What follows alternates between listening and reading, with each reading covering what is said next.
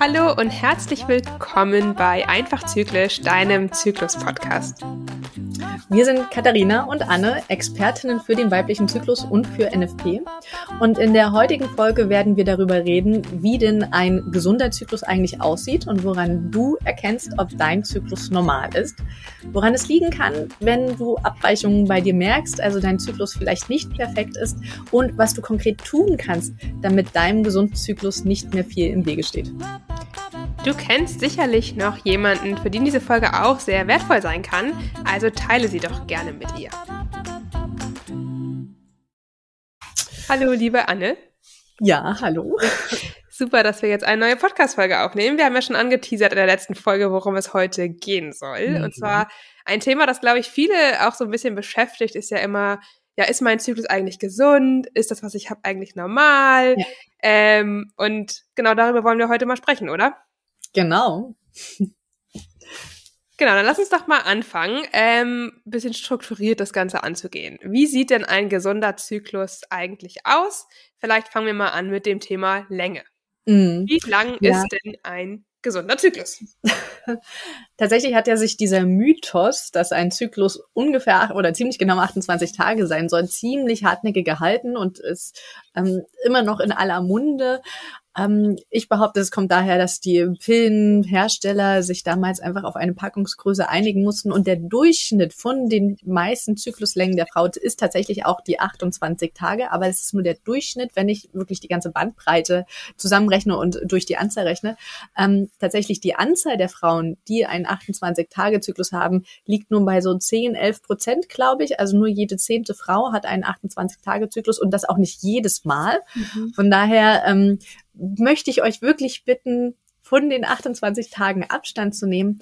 Ähm, ein gesunder Zyklus darf tatsächlich zwischen 23 und 35 Tagen lang sein, ja. Und das klingt jetzt nach einer sehr großen Bandbreite, ist aber auch total gut erklärbar. Einmal, dass ähm, jeder Frau auch ein bisschen anders ist, die Eizellreifung bei jeder Frau ein bisschen anders ist und der Körper natürlich auch reagiert auf das Drumherum, auf die Umwelt, darauf, ob er krank ist oder ob er gut ernährt wurde, ob er unter Stress ist und dementsprechend die Eizellreifung unterschiedlich lang dauert und deswegen auch der Zyklus unterschiedlich lang dauern darf. Das heißt 23 bis 35 Tagen völlig in Ordnung. Und auch diese Länge darf von Zyklus zu Zyklus schwanken. Also ähm, man spricht so davon, dass es ungefähr sechs, sieben Tage Unterschied von Zyklus zum nächsten Zyklus sein darf. Und im Laufe des ganzen Jahres dürfen tatsächlich bis zu 14 Tage Unterschied sein. Also ich darf mal einen 23-Tage-Zyklus im innerhalb von einem Jahr haben und dann ähm, später auch wieder einen Zyklus, der 35 Tage hat. Ich muss nicht immer dieselbe Zykluslänge haben, will ich damit sagen. Ähm, und das ist völlig normal. Das heißt einfach nur, dass mein Körper reagiert und das ist ja was Gesundes, wenn er sich selber regulieren kann. Ja, das finde ich auch nochmal sehr, sehr wichtig, darauf hinzuweisen, dass ist ja auch so häufig dieses, ja, mein Zyklus ist so unregelmäßig. Mhm. Wo genau. ich dann genau. sage, ja, dieses unregelmäßige Zyklus gibt es halt so letztendlich nicht, weil es gibt so ein schönes Zitat, das habe ich mal auch in einem Buch gelesen, irgendwie das einzig Regelmäßige an der Regel ist ihre Unregelmäßigkeit. Und ich fand das total schön, weil es ist, wir sind kein Uhrwerk und ich glaube, davon mhm. muss man sich verabschieden. Ja, es gibt Frauen, die reagieren mit ihrem Zyklus weniger auf äußere Einflüsse und haben halt vielleicht einen regelmäßigeren Zyklus, also plus minus zwei, drei Tage. Ähm, und andere reagieren halt stärker auf die äußeren Einflüsse, die du eben genannt hast, und haben dann halt irgendwie größere Schwankungsbreiten, was aber, wie du schon sagst, erstmal nichts über die Gesundheit eigentlich aussagt und vollkommen mhm. in Ordnung ist. Genau. Was mir noch wichtig ist zu sagen, ist auch, ähm, ja, die Zykluslänge 23 bis 35, 36 Tage ist gesund oder im total normalen Rahmen. Wenn man jetzt mal einen Zyklus hat, der nur 20 Tage ist oder einen mit 40, dann ist das jetzt auch überhaupt nicht gleich ein Zeichen, dass irgendwas überhaupt nicht stimmt. Mhm. Ähm, also, was ich immer gerne sage, oder die Regel, die ich immer sage, wenn du einmal einen hast, einmalig, überhaupt kein Thema. Oft kann man es ja dann auch, wenn man sich ein bisschen kennt, ganz gut erklären, weil man vielleicht Stress hatte oder krank war oder sonst irgendwas war. Wenn es zweimal hintereinander vorkommt oder auch irgendwie drei, viermal im Jahr, dass man so komplett vielleicht noch extremer ab abweicht sozusagen, dann sollte man sich vielleicht schon mal hinsetzen und überlegen, was denn vielleicht vorliegen könnte gerade ähm, um halt das Thema anzugehen. Oder wie siehst du das? Ja, genau. Hätte ich, glaube ich, relativ, also ein bisschen später noch gesagt, das gilt mhm. für alles, was wir jetzt beschreiben, woran man einen gesunden Zyklus erkennt. Dass Ausnahmen bestätigen die Regel, sag ich ja. mal. Einmal im Jahr ist völlig okay, wenn ich jetzt keinen perfekten Bilderbuchzyklus habe. Ähm, ist einfach ganz normal, dass der Körper da reagiert, auf was auch immer. Ähm, wenn es häufiger vorkommt oder vielleicht wirklich mehrere Zyklen hintereinander sind, dann darf ich schon mal genauer hinschauen. Und wenn ich komplett abweiche, also wenn ich mich nirgendwo wiederfinde in dem, was wir heute beschreiben werden, ähm, dann darf ich tatsächlich mal auch mal zum Arzt, Ärztin gehen oder mich mit Zyklusexperten auseinandersetzen. Ja, das finde ich eine gute Ergänzung. Jetzt haben wir schon über die Zykluslänge gesprochen. Das ist aber ja tatsächlich nicht der wichtigste Parameter eigentlich, wenn es um Zyklusgesundheit geht.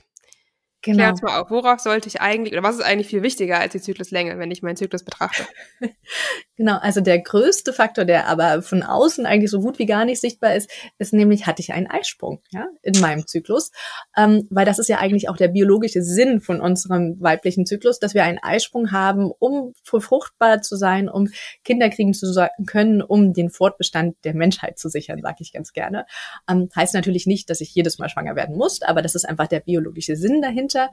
Und ähm, dieser Eisprung ist nicht in der Mitte vom Zyklus, ist auch so ein mhm. typisches Mythos, mhm. sondern immer 10 bis 16 Tage vor der nächsten Menstruation. Ja, also wenn man sich meine Zykluslänge ändert, dann verschiebt sich auch der Punkt des Eisprungs nach hinten oder nach vorne. Ähm, und ob ich diesen Eisprung habe, kann ich leider nicht von außen einfach sehen. Merke ich auch nicht an meiner Menstruation, ob da jetzt eine Eizelle mit dabei ist oder so oder nicht. Ist sie eh nicht. Die Eizelle löst sich nach dem Eisprung, wenn dann im Eileiter auf. Ähm, das kann ich entweder durch Ultraschall vom Gynäkologen ähm, überprüfen lassen oder tatsächlich durch Temperatur messen. Aber da hatten wir in vorherigen Folgen schon drüber gesprochen. Genau. Das finde ich auch immer noch sehr wichtig, gerade diesen Hinweis, ja, wenn ich eine Menstruation regelmäßig habe oder regelmäßig eine Blutung, in Anführungsstrichen regelmäßig, dann habe ich ja sicher auch einen Eisprung. Ähm, nee, ist eben nicht unbedingt so. Leider nicht, genau. Ähm, und der Eisprung ist eben, ja, ich sage auch mal das zentrale Event im Zyklus so ein bisschen, mhm. das, worauf es eigentlich hinausläuft. Und ähm, wenn der ausbleibt, ist das immer schon mal ein Zeichen dafür, dass man vielleicht nochmal genauer hinschauen sollte. Was sind denn so, also nur um das mal kurz anzusprechen, vielleicht Gründe, warum ein Eisprung mal ausbleiben kann? Mhm. Ähm, da gibt es einfach ganz viele. Also es kann sein, es werden ja immer mehrere Eizellen geweckt im Eierstock und reifen parallel heran, dass einfach keine davon zu einem guten Stadium für den Eisprung ähm, heranreift. Kann ganz unterschiedliche Gründe haben. Vielleicht war die Qualität von diesen Eizellen nicht gut oder in dem Moment war die Nährstoffversorgung, Mikronährstoffe, was auch immer beim Körper nicht ideal. Oder es war auch wirklich einfach zu viel Stress. Die Eizellreifung hat zu lang gedauert. Er hat zu oft auf die Pause-Taste bei der Eizellreifung gedrückt, sodass dann einfach der der Punkt überschritten ist, dass noch ein Eisprung gut stattfinden könnte, dann wird einfach abgeblutet. Oder es kann natürlich aber auch ähm, gesundheitliche Beschwerden dahinter liegen, wie zum Beispiel das PCOS-Syndrom, mhm. also polyzystisches Ovar-Syndrom, glaube ich, wenn ich es nicht durcheinander gebracht habe. Ja. Also dass einfach mehrere Eizellen ähm, in einem zu großen Stadium heranreifen, aber keins so richtig zum Springen kommt. Also da ist dann ganz viel in der Hormonsteuerung durcheinander. Ähm, ist aber auch etwas, was man sehr gut wieder unter Kontrolle kriegen kann, wenn man es dann weiß und wenn man ein bisschen auf seine Hormone achtet. Ja. Genau. Sehr schön. Gut, ja. also wir haben jetzt gesagt, Länge ist sehr variabel und sagt erstmal nicht so richtig viel aus. Wichtiger ist, dass wir einen Eisprung haben. Das können wir mit der Temperatur bestätigen, genau. ähm, dass wir auch wirklich einen hatten. Ähm, worauf kommt es denn im Zyklus noch so an? Genau. Ähm, dann kommt tatsächlich eine sehr spannende Länge und die ist auch wirklich ähm, viel aussagekräftiger, nämlich die Länge oder die, der Zeitraum vom Eisprung bis zur nächsten Menstruation. Das ist, nennt sich Lutealphase oder Gelbkörperphase, weil in dieser Zeit der Gelbkörper das Hormon Progesteron herstellt. Und diese Phase sollte mindestens zehn Tage lang sein ähm, ist einfach auch wieder dadurch begründbar, dass diese zehn Tage bräuchte eine befruchtete Eizelle, um durch den Eileiter in die Gebärmutter zu wandern, sich da ein schönes Plätzchen zu suchen, einzunisten und dann zu sagen, hier übrigens, ich bin befruchtet worden, leit mal alles, ähm, sorg mal dafür, dass es mir und der Schwangerschaft gut geht. Ähm, und wenn wir dieses Zeitfenster nicht haben, also wenn es deutlich kürzer ist, könnte eine befruchtete Eizelle sich niemals einnisten. Ich könnte also niemals schwanger werden. Und vor allem fehlt mir auch diese Menge an Progesteron, dieses Hormon, was sehr dominant ist in dieser Zeit, was ja auch viel positive Eigenschaften für meinen Körper hat. Also eine sehr beruhigende, ähm, nervenberuhigende, aber auch entzündungsberuhigende Eigenschaften hat und ähm, was einfach mir wirklich gut tut, wenn ich einen, über einen längeren Zeitraum dieses Progesteron habe. Und deswegen sagt man immer, diese Gelbkörperphase ab Eisprung bis zum nächsten Menstruation mhm. sollte 10 bis 16 Tage haben. Ja, finde ich auch nochmal sehr wichtig zu sagen, dass das eine wichtigere Länge ist. Und ich finde auch, also um jetzt auch so ein bisschen zu sagen, okay, was passiert denn eigentlich, wenn die so kurz ist? Warum ist die vielleicht so kurz? Das liegt halt eben oft dann auch an dem gesamten Gesundheitszustand des Körpers und eben häufig auch eher an der Phase vor dem Eisprung. Mhm. ähm, weil viele sind dann ja so, ja, was kann ich machen, um jetzt einen besseren Gelbkörper zu bekommen? Oder ähm, wie kann ich jetzt Progesteron von außen hinzufügen? Das ist jetzt nicht immer mhm. die erste Wahl vielleicht oder nicht die Ursache, sondern die Ursache liegt dann eben häufig in der Phase vor dem Eisprung tatsächlich. Ähm, genau. Jetzt hast du schon gesagt, dass es wichtig ist, eben auch ähm, ausreichend Progesteron zu haben und einen stabilen Gelbkörper. Tatsächlich auch, wenn man nicht schwanger werden möchte, sollte man darauf mhm. achten. Ähm, denn es ist ja auch so, dass häufig, wenn eben die Hormone nicht so ganz im Gleichgewicht sind, wir mehr Beschwerden haben. Wie stehst genau. du denn dazu? Es gibt ja auch so der Mythos irgendwie, ähm, dass ja Stimmungsschwankungen im Zyklus total normal sind und dass äh, Periodenschmerzen total normal sind und wir Frauen müssen halt einfach leiden, weil wir haben halt einen Zyklus. Ähm, was sagst du dazu? Ist das mit einem gesunden Zyklus so? Nein, also tatsächlich über die ganzen Beschwerdebilder hätte ich später auch nochmal in der Folge sehr ausgiebig gesprochen. Und ähm, das ist ja diese Gelbkörperphase, Lutealphase, das ist die Phase, wo auch oft von PMS gesprochen wird, also prämenstruelles Syndrom, dieses hast, bekommst du bei deinen Tage oder warum bist du so launig drauf? Ähm, und das sind Beschwerden quasi, die vor der Menstruation kommen. Da kann auch Brustspannen hinzukommen, dass meine Brüste sehr geschwollen sind, überempfindlich sind. Da kann Kopfschmerzen hinzukommen, ähm, Wassereinlagerungen etc. Und das sind aber alles Zeichen dafür, dass es meinem Körper nicht so gut geht. Also dass mein Zyklus nicht ähm, hormonell in der Balance ist, dass irgendwas aus dem Gleichgewicht geraten ist. Also auch diese Phase darf komplett beschwerdefrei sein. Ich sage immer, unsere Leistungsfähigkeit und unsere Stimmung, die darf sich verändern im Laufe des Zyklus. Das wäre merkwürdig, wenn wir nicht auf unsere Hormone reagieren, aber nicht so sehr, dass ich das Gefühl habe, ich werde davon gestört oder mein Alltag wird davon gestört. Genau. Deswegen diese Phase darf auch tatsächlich beschwerdefrei sein. Ich sollte nicht von Stimmungsschwankungen reden, sondern einfach von ganz normalen, natürlichen Reaktionen auf Umwelt oder wie auch immer. ja. Genau. Sehr cool. Wir kommen auch nachher sowieso nochmal zu den äh, Symptomen, glaube ich, ähm, und zu dem Thema, was jetzt ist, wenn du für dich feststellst, dass du vielleicht nach dem, was wir jetzt besprochen haben, keinen so gesunden Zyklus hast. Ja. Ähm, aber lass uns doch nochmal den letzten Part eigentlich im Zyklus abklopfen, der ja auch ähm, häufig mal gefragt wird, okay, wie lang muss meine Menstruation denn sein und wie stark und was ist da eigentlich normal? Vielleicht magst du da auch noch was zu sagen. Genau. Du hast ja gesagt, für dich ist der Höhepunkt oder der zentrale Punkt vom Zyklus der Eisprung. Für all die Menschen, die sich noch nicht so intensiv mit dem weiblichen Zyklus auseinandergesetzt haben, ist es wahrscheinlich die Menstruation. Das ist das einzig groß offensichtliche Zeichen, was man, wo man sich nicht vor verstecken kann. Ja, also für mich ist Cervixheim inzwischen auch total sichtbar und offensichtlich. Aber bevor ich das geübt habe, das wahrzunehmen, habe ich es einfach nicht wahrgenommen. Mhm. Aber die Menstruation, die kann man nicht ignorieren. Und ähm, für mich ist es so ein bisschen das Finale vom Zyklus. Ja, wir sagen zwar, Tag eins des Zyklus ist die, der erste Tag der Blutung. Deswegen denkt man so, okay, der Zyklus muss mit dem Menstruation beginnen, aber wie die Menstruation abläuft, ist abhängig von dem kompletten Zyklus davor, ja. Wie die Eizellreifung war, wie gut denn das Bläschen ist, aus dem der Gelbkörper wird, wie denn die Progesteronphase war, etc. Das alles beeinflusst, wie meine Menstruation abläuft. Und eine gesunde Menstruation ist auch wieder komplett beschwerdefrei. Ich darf merken, dass meine Gebärmutter arbeitet. Ich darf merken, dass mein Beckenboden arbeitet. Also ich darf Körperempfindungen haben. So wie wenn ich merke, okay, mein Muskel ist jetzt angespannt. Aber ich darf nicht von Schmerzen reden. Sobald ich von Schmerzen rede, sobald ich ähm, Kreislaufbeschwerden habe, dass ich wirklich Punkte vorm Auge habe, dass mir richtig schwarz wird, ähm, Übelkeit, was auch Schweißausbrüche enorm, ähm, alles, was mir wirklich das Leben schwer macht, das ist nicht normal, das gehört nicht zu einem gesunden Zyklus. Ähm, eine gesunde Periode ist so zwischen fünf bis sieben Tage lang. Mindestens drei Tage sollten es schon sein. Mehr als sieben Tage ist meistens ein zu großer Blutverlust. Ähm, mindestens ein Tag sollte es richtig rotes Blut sein. Also bei manchen Frauen tröpfelt es nur so vor sich hin im Sinne von, sie haben eher so braune Schmierblutungen. Das ist an mehreren Tagen okay, aber an einem Tag sollte ich wirklich rotes Blut auch sehen. Ähm, Klumpen dürfen drin sein. Das ist ja ganz normales ähm, Gewebe oder mhm. äh, Schleimhaut aus unserer Gebärmutter, die in dem Moment abgeblutet wird.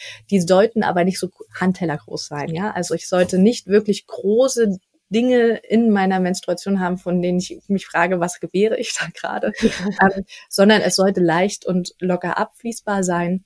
Ähm, ansonsten, was fällt mir noch ein? Die Menge spricht man so um die 80 Milliliter über die komplette Menstruation hinweg, ja. Also die einen sagen, das ist eine Espresso-Tasse, die anderen sagen, das ist so ein, ein Drittel von einem Wasserglas oder so. Ähm, genau, und das eben nicht an einem Tag, sondern über deine drei bis sieben Tage, je nachdem, wie lang deine Menstruation ist, hinweg. Das heißt, wenn ich im ersten Tag fünfmal den Supertampon wechseln muss oder meine Tasse innerhalb von zwei Stunden überläuft und das für mehrere Tage hinweg, dann habe ich definitiv einen zu großen Blutverlust und das schwächt den Körper auch schon ganz schön. Ja. Sehr schön. Dann haben wir jetzt einmal abgeklopft. Länge, Eisprung, Lutealphase, Beschwerden und Menstruation. Mhm. Also die fünf Punkte, die man sich eigentlich anguckt, um erstmal zu evaluieren, ob der Zyklus überhaupt gesund ist oder nicht. Jetzt hatten wir vorhin schon mal gesagt, einmalige Abweichung überhaupt gar kein Thema. Ähm, vielleicht ist nochmal wichtig dazu zu ergänzen, dass natürlich auch an gewissen Punkten im Leben es sein kann, dass es ein bisschen variiert. Genau. Welche Punkte sind das denn? Genau, also erstmal ist natürlich dann, wenn ja hormonelle Umschwünge eigentlich im Körper stattfinden, das ist genau. der allererste Punkt eigentlich während der Pubertät, wo der Zyklus erstmal anfängt zu arbeiten, also wo die Kommunikation zwischen Gehirn und Eierstocken das erste Mal so richtig eigentlich ähm, ja angeschaltet wird. Ähm, da kann es sein, dass dann doch mal Zyklen ohne Eisprung stattfinden, dass die Lutealphase verkürzt ist, dass auch mal stärkere Beschwerden tatsächlich sind. Das ist während der Pubertät jetzt erstmal überhaupt nicht ungewöhnlich und auch vollkommen in Ordnung. Ähm, man sagt so, dass nach zwei Jahren nach der ersten Menstruation sollte sich dann aber eigentlich ein gesunder Zyklus ähm, soweit eingespielt haben. Dann natürlich Wechseljahre, das gleiche Spiel rückwärts ähm, sozusagen. Ähm, dann, wenn die Hormone wieder anfangen, ähm, ja, so ein bisschen abzubauen, beziehungsweise der Zyklus sich eben langsam zurückzieht, sozusagen. Ähm, auch da ist es nicht ungewöhnlich, dass es eben ähm, sich etwas verändert. Häufig werden die Zyklen da zum Beispiel kürzer. Ähm, also da wird man auch wieder Veränderungen feststellen, die dann auch nicht ungewöhnlich sind. Hm. Jetzt gibt es aber auch übrigens die Vorstufe von den Wechseljahren. Also die allerersten Anzeichen, die zeigen sich schon Mitte 30. Das wollen die meisten Frauen nicht hören, aber da fängt es schon an, dass die Zyklen sich Stück für Stück verändern. Nicht jeder Zyklus, mhm. aber vielleicht jeder zweite, jeder dritte oder so. Und dann fängt es irgendwann an, verrückt zu spielen. Also die Wechseljahre sind ein deutlich längerer Zeitraum, als die meisten im Kopf haben. Ja, spannend. Habe ich mhm. noch ein paar Jahre. Kann ich noch ein bisschen beobachten. Ähm, da gibt es aber natürlich außer jetzt so diese Randereignisse in der Pubertät, wenn überhaupt der Zyklus startet und Wechseljahre dann, wenn er wieder endet, ähm, gibt es ja auch natürlich dazwischen in der Periode noch äh, ein paar Ereignisse, sag ich mal, die dafür sorgen können, dass es eben zwischenzeitlich mal total normal ist, dass der Zyklus ja. auch von diesen Zeichen, die wir jetzt genannt haben, abweichen. Das ist einmal natürlich nach einer Geburt oder nach der Stillzeit oder auch während der Stillzeit. Auch da mhm. ist es mhm. vollkommen normal, ähm, weil der Zyklus auch da ja wieder angeschmissen wird sozusagen, ähm, dass es ja. eben übergangsweise vermehrt zu ähm, ja, Abweichungen äh, der Kriterien kommt, sag ich mal. Und auch noch wichtig, nach dem Absetzen hormoneller Verhütung. Genau. Ja, das liegt nämlich daran, dass hormonelle Verhütung so gut wie immer dafür sorgt, dass in der Zeit mein Zyklus komplett pausiert. Also selbst bei der Hormonspirale, wo es meistens heißt, die Hormone würden nur lokal wirken und es würde meinen Zyklus nicht unterbrechen, ähm, ist es leider so, dass die Hormone aus der Hormonspirale trotzdem über die Gebärmutterschleimhaut auch ins Blut gelangen und dafür sorgen, dass dann auch mein Zyklus aussetzt. Ähm, und wenn dann die hormonelle Verhütung wieder ab gesetzt wird, ich also meinem natürlichen Zyklus wieder die Chance gebe, sich zu etablieren, dann ist es wie so eine kleine Pubertät, sage ich immer ganz gerne. Der Körper muss erstmal wieder anfangen. Und das geht nicht von heute auf morgen, sondern das ist ein großes Orchesterspiel, was sich eingespielen muss. Und es kann eben auch bis zu zwei Jahre dauern. Mhm. Das finde ich sehr, sehr schön, dass du das kleine Pubertät nennst, weil ich vergleiche das auch sehr gerne, denn viele sind ja ganz überrascht, dass sie dann auf einmal ähm, nach dem Absetzen der Pille wieder dieselben Symptome haben, wie sie in der Pubertät hatten. Also sei jetzt nochmal wieder ein bisschen Haarausfall oder Akne oder da irgendwie mit diesen klaren Symptomen, die man halt in der Pubertät vielleicht auch schon hatte, vielleicht auch wegen denen man angefangen hat, die Pille zu nehmen, ähm, genau. dass die auf einmal wiederkommen, aber das erklärt sich eben einfach genau damit, was du gerade eben meintest. Genau. Ja, und nochmal ein wichtiger Faktor. Viele nehmen leider auch schon die Pille in dem Moment, wenn die Menstruation einsetzt, ja. Und du hast ja schon gesagt, wenn dir zum ersten Mal die Menstruation kommt, zum ersten Mal ähm, der Zyklus versucht sich eta zu etablieren, das braucht ein paar Jahre, bis der Körper zum ersten Mal einen stabilen Zyklus ähm, ja bilden konnte. Und wenn ich ihm diese Chance gar nicht gebe, sondern in der Zeit schon hormonelle Verhütung reinsetze, dann konnte er ja quasi niemals einen gesunden Zyklus etablieren. Und dann dauert es meistens noch länger, wenn ich dann die ähm, Pille absetze. Das ist leider sehr schade, dass kein Arzt, keine Ärztin darüber redet. Und das, das fehlt mir wirklich in den Aufklärungsgesprächen. Ja, ja das verstehe ich. Also geht mir genauso. Ähm, ich habe da ja auch eine eigene Leidensgeschichte, habe ich ja auch in der Podcast-Folge schon mal drüber gesprochen. Ähm, aber ich, ja, ich sehe es genauso. Also da ist eben wenn der Zyklus sich nicht einspielen konnte und mit hormoneller Verhütung wird einfach an der Kommunikation im Hormonkreislauf logischerweise ähm, manipuliert. Ähm, und das hat eben äh, dann auch einfach Auswirkungen auf unseren gesamten Körper. Genau, ja. Jetzt hatten wir vorhin schon mal so ein bisschen über Beschwerden gesprochen. Ne? Mhm. Weil wir haben jetzt gesagt, okay, ein gesunder Zyklus ist beschwerdefrei, grundsätzlich gesehen erstmal. Ja, man merkt Unterschiede, klar, das ist auch wichtig und finde ich ist auch ein Zeichen oder ich fühle mich damit auch lebendiger, muss ich ganz ehrlich sagen, dass ich diese unterschiedlichen Phasen wahrnehme. Ja. Ähm, und auch meine unterschiedlichen Bedürfnisse in den Phasen. Da können wir bestimmt auch nochmal eine äh, detaillierte Folge drüber machen, wobei wir haben auch schon mal ähm, in der einen Folge so ein bisschen über die inneren Jahreszeiten gesprochen. Da kam das schon mal ähm, auch zur Geltung, äh, das Thema. Aber wir wollen eben eigentlich keine Schmerzen haben. Wir wollen nicht eingeschränkt sein, extrem beim Zyklus. Was ist denn jetzt, wenn ich doch irgendwie, ja, in die Richtung Beschwerden habe, wo ich sage, ja, ich habe aber mhm. jedes Mal totale Regenschmerzen oder Verdauungsschwierigkeiten oder Brustspannen. Genau, also ich unterteile die Beschwerden immer ganz gerne in das, was vor der Menstruation mhm. kommt, nennt sich prämenstruell oder PMS und das, was dann tatsächlich während der Menstruation, während der Periode bei der Blutung mir Beschwerden macht. Und ähm, beim PMS, da sagt man immer, also die Ärzte sagen ganz gerne, ja, sie haben PMS und deswegen hilft nur eine Sache.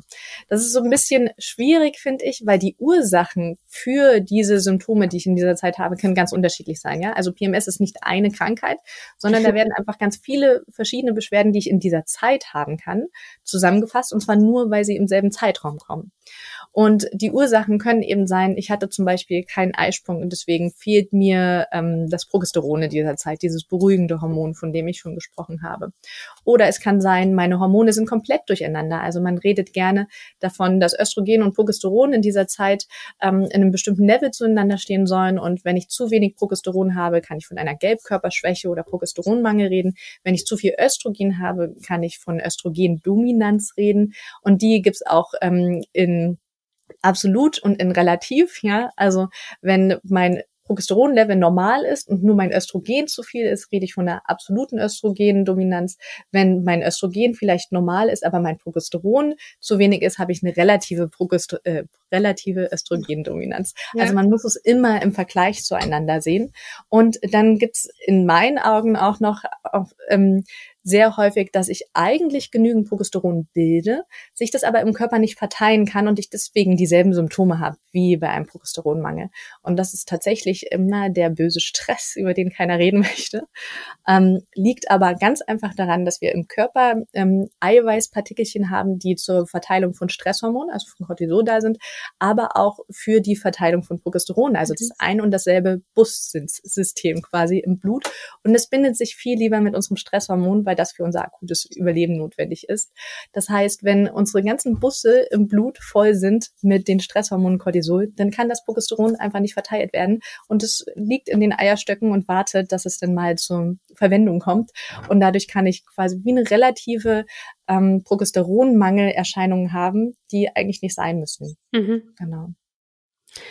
Ja, das waren jetzt viele Beschwerden, die auftreten können vor ähm, meiner Menstruation. Ähm, wie können die sich äußern? Mit Brustspannen zum Beispiel hatte ich schon gesagt, Kopfschmerzen, Gliederschmerzen, sehr ermattet, dass ich Müdigkeit habe. Heißhunger ist ein ganz, ganz typisches Zeichen in dieser Zeit. Ähm, dass ich sehr schlecht schlafe, vielleicht wirklich auch mit Schweißausbrüchen in dieser Zeit zu kämpfen habe, sind meistens Sachen, die darauf hinweisen, meine Hormone sind nicht im Gleichgewicht. Und dann kommt mit Einsätzen der Menstruation haben viele Frauen, leider viel zu viele Frauen, ähm, mit richtigen Schmerzen zu kämpfen, mit Kreislaufproblemen, dass ihnen schwindlig wird, dass die Punkte vor den Augen sehen. Ähm, tatsächlich vielleicht auch bis zu Migräne, also dass es mhm. hinten den Kopf hochwandert ähm, und sie sich erstmal ein, zwei Tage lang da niederlegen müssen aber auf jeden Fall nicht ohne Schmerztabletten zurechtkommen. Und das ist nicht Sinn der Natur. Also ähm, ein gesunder Zyklus sollte nicht abhängig sein von Schmerztabletten. Mhm. Und wie es zu diesen Beschwerden kommt, das ist tatsächlich nochmal ein bisschen komplexer. Also das ist nicht nur die Hormone, wie haben sich vorher ähm, Östrogen und Progesteron zueinander verhalten? Wie dick ist die Gebärmutterschleimhaut aufgebaut worden? Das ist ja abhängig von der Östrogenmenge, sondern auch wie wurde die umgebaut? Das ist wieder abhängig vom Progesteron. Ähm, da liegt aber auch ganz viel mit ähm, der Ernährung, also mhm. wie viel Entzündungshormone habe ich in meinem Körper? Wie viel Magnesium habe ich in meinem Körper? Das braucht die Gebärmutter, wenn sie abblutet und sich äh, bewegt und wieder locker lässt, um gut arbeiten zu können wie gut ist generell mein Stoffwechsel, weil das ist nun mal eine sehr große Anstrengung, die Menstruation für den Körper und dafür muss er stabil sein, dafür äh, braucht mein Körper auch Kraft. Ähm, und wie gehe ich mit Schmerzen um oder mit Körperempfindungen? Ja, mhm. halte ich mhm. in dem Moment die Luft an und sage, oh Gott, da kommt bestimmt gleich was. Dann bin ich nämlich verkrampft und die Gebärmutter kann nicht mehr atmen, äh, kann sich nicht mehr bewegen und kriegt durch den flachen Atem auch weniger Sauerstoff. Mhm. Und da krampft jeder Muskel. Also ähm, dem Marathonläufer würdest du auch nicht sagen, halt mal die Luft an, wenn es anfängt ähm, zu ziehen in der Wade, sondern du würdest sagen, tie hol tief Luft, ja. ähm, versuch dich zu entspannen, damit dein Muskel gut arbeiten kann. Und das wird da auch bei Regelschmerzen helfen. Ähm, und nicht zu vergessen auch die emotionale Komponente. Ja, wenn ich ähm, bisher sehr negative Erfahrungen mit meiner Menstruation hatte, vielleicht das erste Mal ganz, ganz schrecklich war oder ich ähm, wegen Blutflecken auf meiner Hose irgendwie ausgelacht worden bin oder was auch immer, kann es dafür sorgen, dass ich einfach so verkrampft an die Sache rangehe, dass meine Gebärmutter gar keine Chance hat, mhm. ähm, ein normal abzubluten und gut zu arbeiten und diese Verkrampfung automatisch zu Schmerzen führt. Ja, Genau. Jetzt manchmal auch echt so eine innere Ablehnung dann schon gegen den Zyklus und die Menstruation und das ist dann schon so eine innere Verkrampfung, die dann, wie du schon gesagt hast, einfach ähm, ja zu verstärkten Schmerzen führt.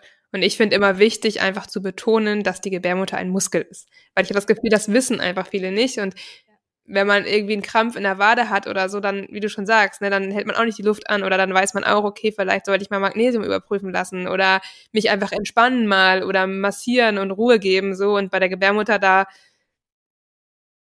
ja, kommt das irgendwie nicht so ganz an, dass es auch einfach ein Muskel ist, wie viele andere Muskeln im Körper eben auch. Ähm, und dass der natürlich, wie du schon sagst, nicht richtig arbeiten kann, wenn ich da entsprechend reagiere. Hm. Spannenderweise tatsächlich im weiblichen Körper der stärkste Muskel, den wir haben. Oha, das wusste also ich auch nicht. echt eine Superkraft, die wir da haben. Ja. Ähm, genau.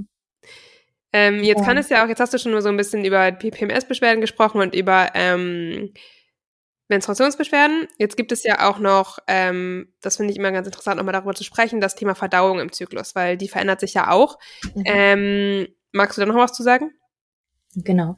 Also einmal ist es völlig natürlich, dass sich je nachdem, in welcher Zyklusphase wir uns befinden, unser Appetit und unser Geschmack auch ändert. Also wir dürfen auch Lust auf unterschiedliche Lebensmittel, auf unterschiedliche Gerichte haben, je nachdem, in welchem Zyklus wir sind, weil Östrogen und Progesteron ähm, knüpft beides oder bindet sich beides auch an den Darmrezeptoren und beeinflusst da tatsächlich auch unser Mikrobiom, also unsere Darmflora, die wir haben. Und dementsprechend sind unsere Gelüste auch anders.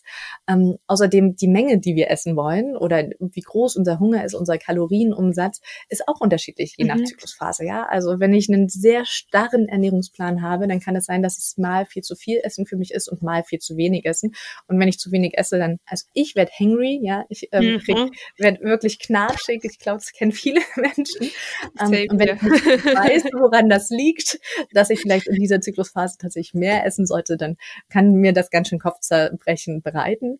Ähm, und dann der nächste Faktor ist natürlich auch, dass die Verdauung sich verändert, in dem Sinne, dass die Geschwindigkeit, wie lange das Essen braucht, um den Darm zu passieren, sich verändert. Nämlich Progesteron ist ja ein beruhigendes Hormon, habe ich schon gesagt, und das beruhigt auch so ein bisschen die Darmtätigkeiten. Das heißt, äh, Transitzeit spricht man auch davon, ist einfach länger. Deswegen kann es dazu sor dafür sorgen, dass es eher zu Blähungen kommt. Also da kann ich einfach mal gucken, welche Lebensmittel sorgen bei mir eher für Blähungen, für Pupse, für einen geschwollenen Bauch und die dann vielleicht vermeiden in der Zeit, wo Progesteron am Wirken ist, also ab dem Eisprung bis zur nächsten Menstruation.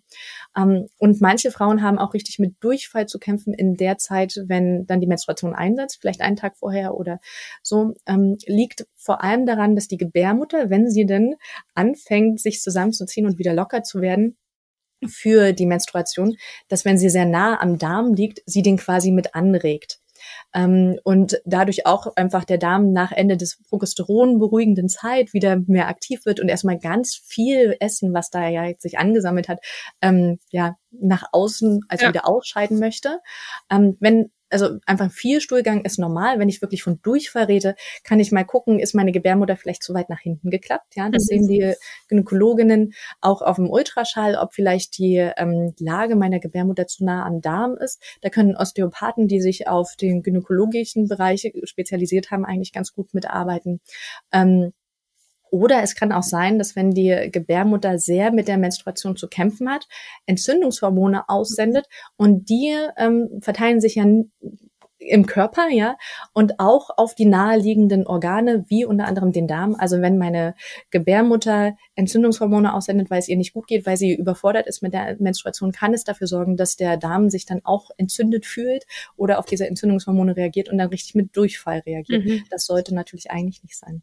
Ja, aber finde ich nochmal einen guten Hinweis, dass man eben sich nicht wundert, wenn man vielleicht in der Phase nach dem Eisprung ein paar Tage mehr Schwierigkeiten hat mit Stuhlgang und dann kurz vor der Menstruation, dann mit der Menstruation setzt er dann auch einmal wieder stärker ein. Ähm, Kenne ich persönlich auch ein bisschen und deswegen finde ich das immer nochmal wichtig zu wissen, dass das okay ist und dass das jetzt nichts Krankhaftes ist oder so, sondern dass das erstmal okay ist. Klar, Durchfall oder auch wirklich Bauchschmerzen sind dann natürlich schon wieder was, wo man vielleicht mal hinschauen sollte. Genau, und da kann ich ja einfach für mich gucken. Es gibt ja so ein paar Mittelchen, also Pflaumensaft zum Beispiel oder Feigen mit diesen kleinen Kügelchen, die helfen der Verdauung, ähm, dass sie trotzdem ganz gut flutscht. Mhm. Vielleicht hilft mir das oder geriebener Apfel in der Zeit, wo ich mich eher aufgebläht fühle. Oder wenn ich weiß, ich neige eher zu Durchfall, dann kurz vor der Menstruation kann ich gucken, was kann ich in dieser Zeit essen, damit es nicht so schlimm wird. Ja, also da ja. kann ich für mich einfach variieren. Und das ist ja eigentlich so das Machtvolle, dass sobald ich weiß, was mir gut tut und wie mein Darm oder generell generell mein Körper in den Phasen tickt, dann kann ich mir das in dieser Zeit auch geben und dadurch Beschwerden ganz gut vorbeugen. Sehr cool. Genau. Gut. Ich glaube, wir haben jetzt einmal sehr schön abgefrühstückt, was einen gesunden Zyklus ausmacht, was ähm, Zeichen sind oder Beschwerden sind, die im Zyklus nicht sein müssen ähm, mhm. und auch was vielleicht so ein bisschen die Ursachen dafür sein können. Was ist denn jetzt dein Fazit von ähm, dieser Folge? Ähm, genau, also wir haben ja jetzt erstmal gesagt, wie sollte es aussehen und wie sollte es nicht aussehen und woran liegt es, wenn es nicht perfekt aussieht. Aber was, glaube ich, noch viel wichtiger ist, ist der Gedanke, wir sind dem Ganzen nicht ausgeliefert. Ja, also nur weil ich jetzt sage, okay, mein Zyklus ist nicht perfekt, ähm, da ist noch ein bisschen Luft nach oben. Ich leide vielleicht regelmäßig unter großen Beschwerden oder unter sehr intensiven Beschwerden. Das ist nicht für immer in Stein gemeißelt, sondern mhm. ähm, wenn du deine Ursachen dir anschaust oder ich rede immer gern von Stellschrauben, also deinem Körper ganz viel gibst, was er braucht, braucht, um einen gesunden Zyklus zu etablieren, dann wirst du Stück für Stück auch mehr Zyklusgesundheit haben und deine Beschwerden auch wieder in den Griff kriegen oder sie werden einfach weniger intensiv sein. Das heißt, dein Körper reagiert ja einfach nur auf das, was er bekommt, ja. Mhm. Und ähm, das ist nun mal eine gesunde Ernährung mit viel abwechslungsreichen Mikronährstoffen, Spurenelementen. Ähm, sehr proteinreiche Ernährung bräuchten wir Frauen eigentlich, um unsere Hormone herzustellen. Cholesterin auch. Also gesunde Fette brauchen wir, um ausreichend Hormonmengen herzustellen. Und wenn er das kriegt, dann ähm, ist die Wahrscheinlichkeit, dass ein stabiler Hormonhaushalt etabliert werden kann und dadurch auch ein gesunder Zyklus kommt und dann ein beschwerdefreier Zyklus kommt, eigentlich recht groß. Also ich habe viele Einflussmöglichkeiten. Ähm, was ich oft bei den Frauen sehe, ist, dass sie sich im Internet schlau machen, was könnte denn helfen, das dann für ein, zwei Tage ausprobieren, sagen, es hat bei mir nicht geklappt. Mhm. Und das äh, funktioniert leider nicht so, denn ein Zyklus an sich, haben wir schon mehrfach gesagt, der baut aufeinander auf, ja. Also ähm, die erste Zyklusphase, die Eizellreifung, ist sehr wichtig für die zweite Zyklusphase und dann eigentlich auch für das Finale, diese Menstruation. Also ich darf mit den ganzen Tipps und Tricks auch gerne mal für einen Zyklus dranbleiben, vielleicht auch für zwei, drei Zyklen dranbleiben. Denn wenn wir ganz ehrlich sind, gibt es immer mehrere Zyklen parallel. Also die Eizellreifung ist nicht vom Moment mhm. der Menstruation bis zum Eisprung, das ist nicht ein und dieselbe Eizelle, sondern da, para, da reifen parallel eigentlich drei Zyklen heran. Das ist jetzt für die ähm, einfache Erklärung immer ein bisschen zu kompliziert, deswegen vereinfacht man das. Aber es darf bis zu drei Zyklen dauern, bis mein Körper sich wieder eingekriegt hat und wieder eingeschwungen hat. Und ähm, das darf ich mir einfach mal gönnen, für drei Monate dran zu bleiben. Ja, das finde ich wichtig, dass da Durchhaltevermögen eine Rolle spielt, weil der Körper muss ja auch erstmal lernen, dass, dass du jetzt was geändert hast und kann das System, was du vielleicht vorher über Jahre schon äh, gefahren hast, nicht von heute auf morgen umschmeißen. Genau. Was kannst du dir jetzt aus der heutigen Folge mitnehmen? Viel wichtiger als die Länge deines Zyklus ist eigentlich, dass du einen Eisprung hast und dass deine Phase nach dem Eisprung ausreichend stabil und eine ausreichende Länge hat. Einen gesunden Zyklus erkennst du daran, dass er beschwerdefrei ist. Also wenn du PMS-Symptome hast oder auch starke Menstruationsbeschwerden, dann ist das ein Zeichen dafür, dass deine Hormone etwas aus der Balance geraten sind. Dann bist du aber nicht ausgesetzt, denn mit äh, Ernährung und Lebensstil kannst du sehr viel ähm, daran arbeiten und auch einen gesunden und beschwerdefreien Zyklus bekommen. Wir helfen dir, deinen Zyklus zu verstehen und schalte auch gerne wieder bei der nächsten Folge ein, wenn es heißt, dass wir mit einfach zyklisch online sind. Ähm, in der nächsten Folge erklären wir dir, was es für Blutungsarten gibt während deines Zyklus und was dir auch deine Zwischenblutungen sagen können. Freuen uns, wenn du auch das nächste Mal wieder dabei bist. Und in der Zwischenzeit findest du uns auf Instagram, YouTube und allen bekannten Podcast-Portalen und natürlich auf unseren Websites. Und die Links dazu findest du wie immer in den Show Notes. Bis zum nächsten Mal.